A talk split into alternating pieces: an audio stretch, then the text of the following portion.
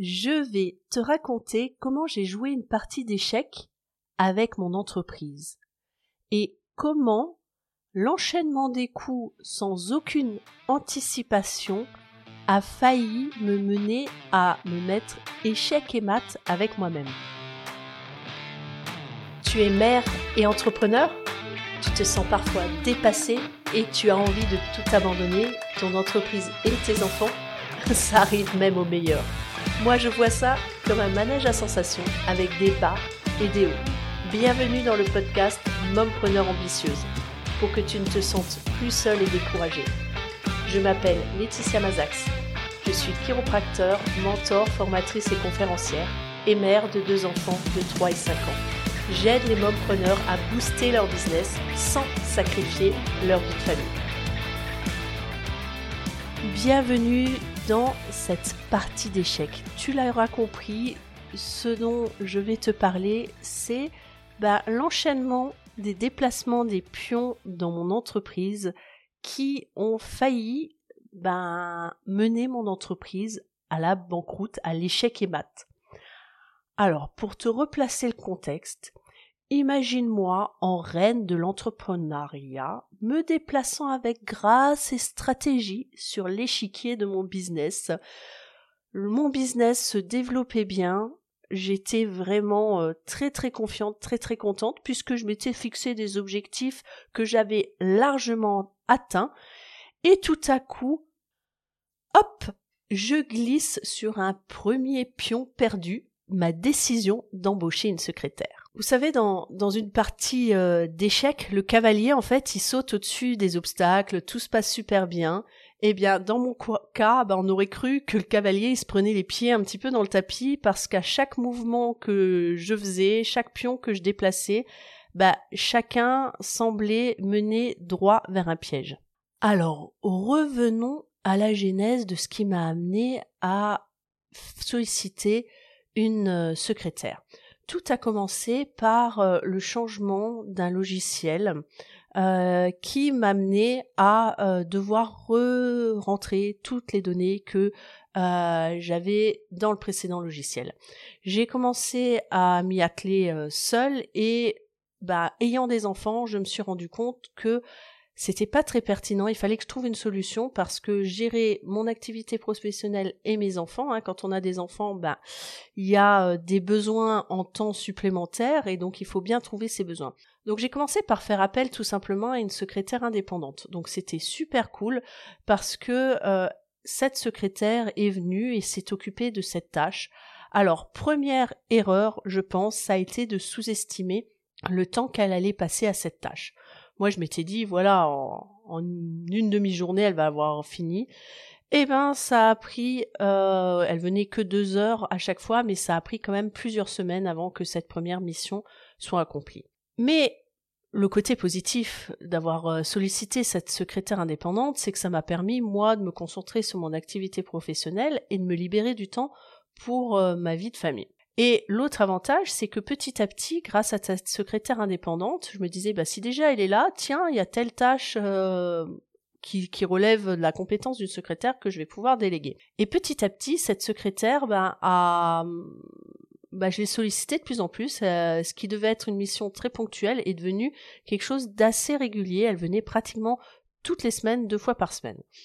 Et euh, bah, voyant toutes les choses que j'avais à faire, et en réfléchissant à comment euh, bah, continuer à, à, développer, à repenser mon activité professionnelle en tant que, que jeune maman, bah, j'ai fait le point de combien me coûtait euh, cette secrétaire et je me suis dit bah tiens euh, si euh, si je rajoute un peu plus au bout, bah, je vais pouvoir avoir quelqu'un qui sera présente euh, en continu, qui sera aussi présente lorsque je travaille et qui pourra faire se charger également de faire l'accueil de mes patients. Donc j'ai vu quelque chose de super sympa parce que je me disais moi je vais être plus cool euh, quand je serai en consultation. Si j'ai des patients qui arrivent en avance ben je sais qu'elle va pouvoir s'en occuper elle va pouvoir leur servir du thé et du coup ça va me permettre de gagner en gamme.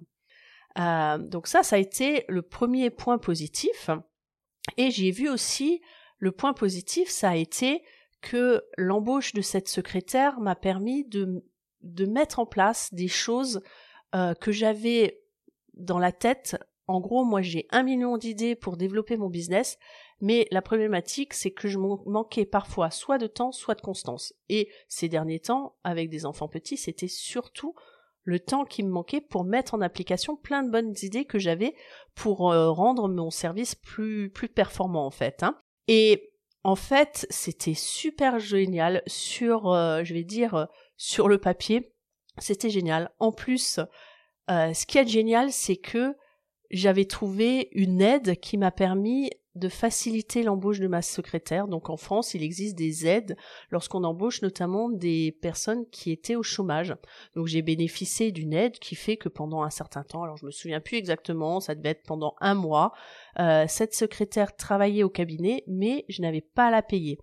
En plus, on a mis en place une autre aide qui est euh, celle qui, qui était liée au fait que la personne que j'ai choisie n'était pas secrétaire à la base, donc il a fallu qu'on la forme. Et euh, du coup, j'ai bénéficié moi aussi euh, d'une prime pour pouvoir euh, être formatrice pendant un certain temps. Donc il a fallu monter tout un dossier, etc. Mais ça, c'était super cool. Je me suis dit, ah, c'est top, il y a des aides, etc. Mais par contre, la déconvenue à laquelle j'ai fait face, dont je me suis pas rendu compte tout de suite et que j'ai envie de te partager maintenant, c'est que euh, j'ai sous-estimé ce que ça allait me coûter. En fait, j'ai basé l'embauche de cette secrétaire sur la croissance que j'estimais que j'allais avoir. Donc j'ai en gros joué au poker, même plus qu'aux échecs encore. J'ai euh, joué au poker et en fait c'est une partie de poker qui s'est transformée en échec en fait. et euh, du coup, euh, ce qui s'est passé, c'est que le fait de sous-estimer combien ça me coûtait, ben, ça commençait à être difficile. Mais je me disais, c'est pas grave, moi je le voyais comme un investissement. Et ce qu'il faut savoir, c'est que quand j'ai pris cette décision, euh, je bénéficiais encore d'une aide aussi à la création d'entreprise qui faisait que je touchais moi-même de l'aide de euh, du, du, chômage, donc je n'avais pas la nécessité de me verser un salaire. Donc je me disais, je vais pendant ce temps-là verser un salaire à cette secrétaire, ce qui va me permettre de miser sur l'avenir et de, développer le cabinet suffisamment pour qu'après je puisse me verser un salaire. Et donc c'est ça aussi la grande erreur et je me rends compte en accompagnant des entrepreneurs, c'est l'erreur qu'ils font, c'est sous-estimer leurs charges et ne pas se verser de salaire au début. Ce qui fait qu'on fixe des tarifs aussi qui sont pas en adéquation avec la vraie vie en fait. Donc la première euh, erreur, ça a été de ne pas euh, faire de, plan, euh, de budget. De, je m'étais dit oui c'est bon l'an dernier tu as fait suffisamment de bénéfices qui correspond aux frais largement aux frais d'embauche d'une secrétaire ça va le faire mais ce que j'avais pas pris en considération c'est que ben, mon aide au chômage allait prendre fin et c'est une accumulation de toutes ces petites erreurs qui a, failli me mener à l'échec. Alors qu'est-ce qui s'est passé par la suite? J'avais embauché ma secrétaire. Ensuite, bah, je n'avais plus euh, de droit au chômage, donc bah, je me suis versé un salaire qui était somme toute pas énorme, mais bah, bah ça rajoute des frais euh, à une entreprise. Par la suite, euh, ce qui s'est passé, c'est aussi que j'ai pas mis ma casquette de chef d'entreprise. En gros, j'ai joué à l'autruche et j'étais un petit peu trop, euh, on va dire, euh, optimiste. Et j'ai euh, mon amie Stéphanie Pinault de la troisième dimension qui dit souvent ça, c'est qu'il faut être pessimiste en ce qui concerne notre chiffre d'affaires et il faut être optimiste, c'est-à-dire gonfler les chiffres en ce qui concerne les charges pour s'éviter des écueils dans lesquels j'ai failli, laisser euh, mon entreprise. Donc j'ai fait l'autruche, je me disais euh, ça va le faire, euh, je mise sur l'avenir, et comme bah, le chiffre d'affaires augmentait et que je me suis concentrée que sur le chiffre d'affaires, et ben du coup, je me disais ça va. Donc du coup, j'augmentais mes charges, je, je m'offrais des choses pour améliorer ma condition de travail, mais je suivais pas vraiment ces charges en fait. Donc petit à petit, au début ça allait bien, hein, on va dire que le chiffre d'affaires grossissait et puis euh, le, le, bénéfice grossissait aussi, mais euh, vraiment la deuxième erreur a été l'arrivée du fait que qu'il fallait que je me, me salarie et qu'en fait j'ai pas su prendre la décision déjà à ce moment-là. J'ai pas budgétisé les choses. J'ai pas pris de décision. Ça c'est aussi l'erreur. Et c'est rajouté à tout ça, bah, comme j'étais maman, que je travaillais beaucoup, que j'étais fatiguée, euh, mon compagnon étant exploitant agricole, pendant le Covid, j'ai pris la décision que l'été prochain, comme c'est la moisson, mon compagnon est moins présent, j'allais prendre une remplaçante. Du coup, j'ai pris cette décision et j'ai budgétisé sur l'argent que j'avais parce que moi, c'est ma grande erreur, c'est que en gros, s'il y a de l'argent dans la tirelire, je vais le dépenser. Mais ben, en tant qu'entrepreneur, il faut aussi voir si euh, on peut budgétiser ça sur les projections du chiffre d'affaires qu'on va avoir. Donc je me suis dit c'est bon, tranquille, je peux me permettre de, de payer euh, une remplaçante. Donc je lui versais 50% euh, du chiffre d'affaires. Mais par contre, ben moi j'encaissais la totalité. Et la grosse erreur, elle était là aussi. C'est que bah, du coup, je payais des charges, des impôts sur 100% euh, du, du chiffre d'affaires. Euh, J'avais les charges de la secrétaire encore. Et elle, je lui donnais 50%. Donc réellement, je lui donnais beaucoup plus que 50%. Et moi, ben, j'avais plus grand chose qui me restait. Et puis du coup, je devais continuer à me verser un salaire. Et l'erreur que j'ai faite, autre erreur de d'embauche, c'est que je n'ai pas eu beaucoup de candidatures et j'avais tellement, je m'étais tellement mis en tête le fait de que j'avais ce besoin que je il fallait que, que je passe du temps avec ma famille parce que j'étais exténuée et j'ai pris conscience à l'époque que j'étais à la limite du burn-out. Donc quelque part ça a été une bonne décision pour me sauver, on va dire, mais pour mon entreprise, ça a été assez catastrophique. Donc je suivais régulièrement les chiffres et là encore, bah, j'ai pas pris ma casquette de chef d'entreprise, j'ai pas pris de décision. Et ça aussi, encore une fois, avec le recul, je me dis que c'était une grosse erreur. Quelle est la leçon de tout ça? Pourquoi j'ai pas pris les décisions? Pourquoi j'ai fait l'autruche? Eh bien, tout simplement parce que bah, je suis quelqu'un de, de très humaine qui s'attache beaucoup aux gens. Et d'ailleurs, c'est ce contre quoi on m'avait alerté lorsque j'ai embauché. On m'a dit fais attention, t'es quelqu'un qui a un gros cœur et euh, bah, quand tu auras des problématiques, quelles qu'elles soient, tu auras des difficultés à les gérer. Et en effet, ben j'étais attachée à ma secrétaire, j'étais attachée à ma remplaçante, elles étaient toutes les deux très gentilles. Et ben j'arrivais pas à mettre ma casquette de chef d'entreprise parce que je m'imaginais que le fait de mettre cette casquette de chef d'entreprise et de prendre des décisions, c'était être méchante. Mais en même temps, ben le fait de pas prendre la décision, c'est aussi quelque part être méchant par rapport aux personnes qu'on embauche. Alors bien sûr, j'ai parlé de la situation à ma secrétaire parce que je lui partageais beaucoup de choses. Hein. Je partais du principe qu'on était une équipe, c'était pas une subalterne pour ma part. Euh, et ben suite à, la fin de, du remplacement de trois mois euh, que je me suis offert, on a fait le bilan. J'ai reçu le bilan euh, plus de six mois après ouais, pratiquement six mois après. Et en fait, je me retrouvais en déficit. Alors je me suis rassurée en me disant, ça va, il y a encore de l'argent sur le compte. Mais par contre, j'avais un bilan négatif de plus de 15 000 euros cette année-là. Donc ça a été une grosse, grosse déconvenue. Donc quand ma comptable m'a annoncé ça, je suis tombée vraiment des. J'ai essayé de comprendre. Elle aussi, euh, elle, m'a dit bah ça peut venir en effet de ce que vous avez payé à votre remplaçante, etc., euh, etc. On a essayé de faire une analyse, mais encore à cette époque-là, je voulais pas voir les choses.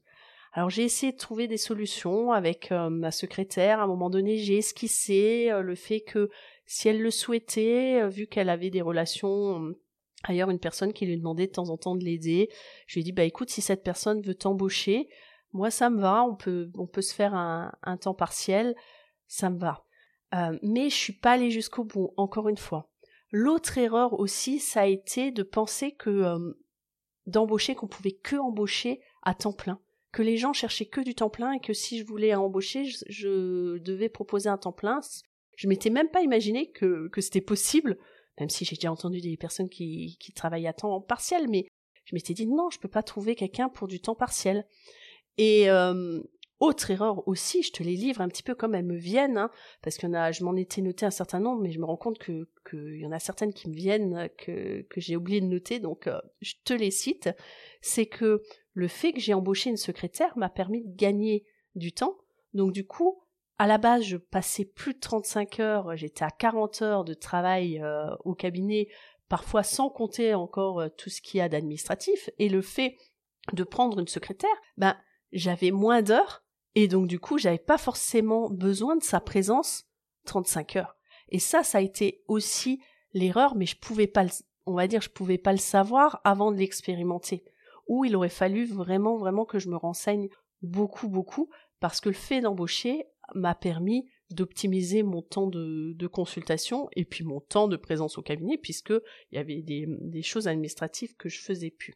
Donc, en fait, l'erreur, c'est d'être aussi dans l'affect. Il y avait aussi une question un petit peu d'ego, de pas oser prendre la décision de, de, mettre fin à ce contrat et de pas mettre cette fameuse casquette de chef d'entreprise dont je parle régulièrement auprès des femmes que j'accompagne. Il est capital de prendre conscience quand on est à son compte qu'on n'est pas que à travailler dans son business, il faut travailler aussi sur son business et mettre sa casquette de chef d'entreprise. Il y a hum, Franck Nicolas dit souvent une phrase que j'aime beaucoup et qui résonne d'autant plus maintenant euh, pour moi, c'est euh, de prendre le temps pour embaucher et licencier vite. Et ça prend tout son sens, cette euh, chose-là, de vraiment agir en chef d'entreprise si on veut pas que son entreprise coule. Donc voilà comment un enchaînement de à la fois une partie de poker et une partie d'échecs où j'ai avancé des pions sans vraiment penser et réfléchir aux conséquences de l'avancée de chaque pion et euh, de ce que va faire l'adversaire, etc., a pu mener mon entreprise à un échec et mat. Dis-moi si cette expérience que j'ai vécue, cette euh, partie d'échec, t'apporte quelque chose et surtout les leçons que j'en ai tirées. Est-ce que toi aussi tu as vécu des échecs similaires à cela Quelles sont les leçons que tu as tirées? Parce que c'est ça vraiment que ma philosophie de vie. On fait tous face à des expériences, à des échecs, et plus on se plante, plus on se cultive.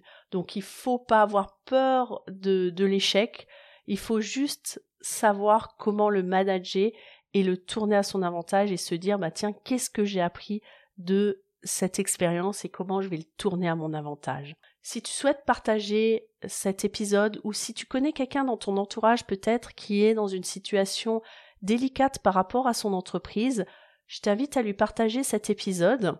Et si tu souhaites aller plus loin, si tu as envie euh, qu'on aborde des éléments en particulier, tu peux me contacter via les réseaux sociaux, soit sur euh, ma page euh, Facebook du podcast Mompreneur Ambitieuse, ou sinon sur mon profil directement Laetitia Mazax, M-A-Z, A-C-Z. Ça me fera extrêmement plaisir d'avoir de tes retours. Vraiment, ça me motive énormément de pas avoir l'impression d'être tout seul et j'en parlais dans un épisode précédent de me rendre compte que j'impacte et que je change des vies au quotidien. Je te donne rendez-vous dès demain. Et de quoi on va partager? Je cherche justement mon petit, euh, mon petit plan de match pour te dire ce dont on va parler demain vendredi. Je te partagerai ma plus grande peur. Je te souhaite une excellente journée et je te dis à bientôt